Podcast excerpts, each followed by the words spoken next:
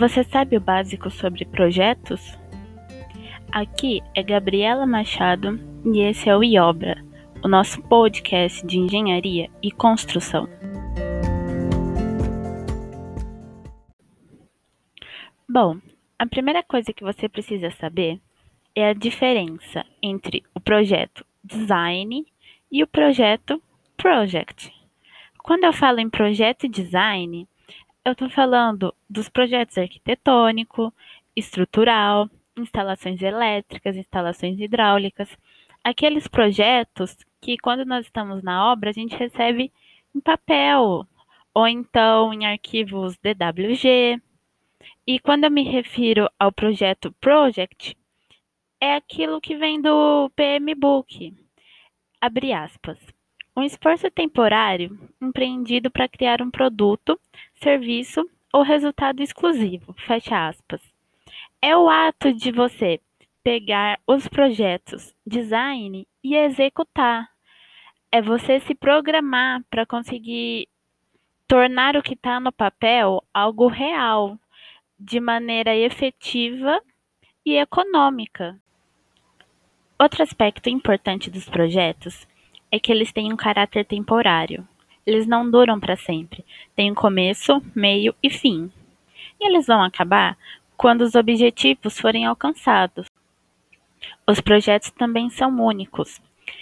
Visto que a construção civil brasileira é muitíssimo artesanal, é difícil você ter o mesmo controle rigoroso para cada etapa de processo construtivo, do mesmo jeito que uma montadora de carro, por exemplo, tem a cada etapa do seu processo de montagem de um carro.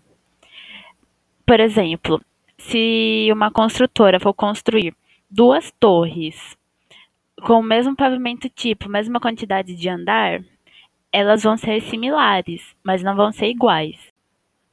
Nesse mesmo raciocínio, a gente tem a diferença entre projeto e operação continuada. Projeto, a gente já sabe o que, que é. E operação continuada é um esforço contínuo que sempre gera o mesmo resultado. Nada mais é que um processo. Por exemplo, se a gente for construir uma concreteira, tanto faz for aqui ou acolá, a construção é um projeto. A parte de projeto design, vamos dizer assim, da construção da concreteira, vai ser a mesma. Só que o resultado final não vai ser igual elas vão ser semelhantes. Já a parte da operação da concreteira é um processo, uma operação continuada. Porque se um cliente solicita 17 caminhões de concreto, todos com 30 MPa de resistência, e slump 11 mais ou menos 1, a concreteira precisa fazer com que esses 17 caminhões atendam a essa necessidade tanto de resistência quanto de slump, ou seja, ela vai fazer o mesmo esforço e o resultado sempre tem que ser o mesmo. O projeto é dividido em quatro fases.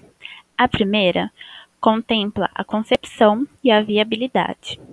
É nessa fase que a gente vê a definição do escopo, para entender certinho tudo que vai ser construído, e faz a estimativa de custos, que é você saber a quantidade de capital necessária para tirar esse projeto do papel.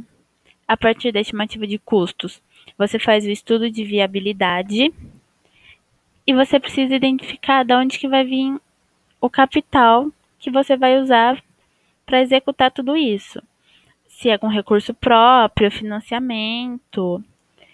E outro aspecto importante da fase 1 é o anteprojeto. É aqui que começa o desenvolvimento do anteprojeto. A segunda fase é a do detalhamento do projeto e do planejamento. O anteprojeto vai se transformar no projeto básico, que se transforma no projeto executivo.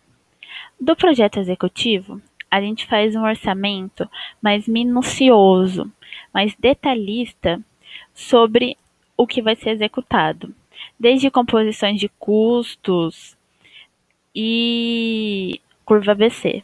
Depois, no planejamento do que vai ser construído, cronograma da obra, definições de prazos e por aí vai. Depois da fase 2, vem a fase 3, que é a parte de execução da obra, desde execução de canteiro de obra, aplicação de materiais, mão de obra, equipamentos. E aí vem o controle de qualidade da obra. Tem também a parte de administração contratual, com diário de obra, aditivo de contrato, medição de empreiteiro. E na fase 3 a gente também tem a fiscalização da obra, que é você fazer reuniões sobre o progresso da obra, supervisionar as atividades de campo, resolver alguns problemas do próprio canteiro de obras, entre outros. E por fim, mas não menos importante, vem a fase 4, a fase da finalização. Aqui entra desde inspeção final, transferência de responsabilidades, liberação da retenção contratual, resolução das últimas pendências, o termo de recebimento, que também é muito importante. E outro conceito que é importante da gente pensar é que as fases 1, 2 e 4 são mais lentas que a fase 3 da execução. Porque as fases 1, 2 e 4 são aquelas de planejamento, de pensar, analisar como está a obra ou como deveria estar. E a fase de execução é aquela de mão na massa, a fase que a gente pega tudo que foi pensado, analisado e combinado nas fases 1 e 2 e executa. Aí chega a fase 4 e analisa, pensa tudo de novo para ver se o que foi feito na fase 3 está de acordo com o que era esperado.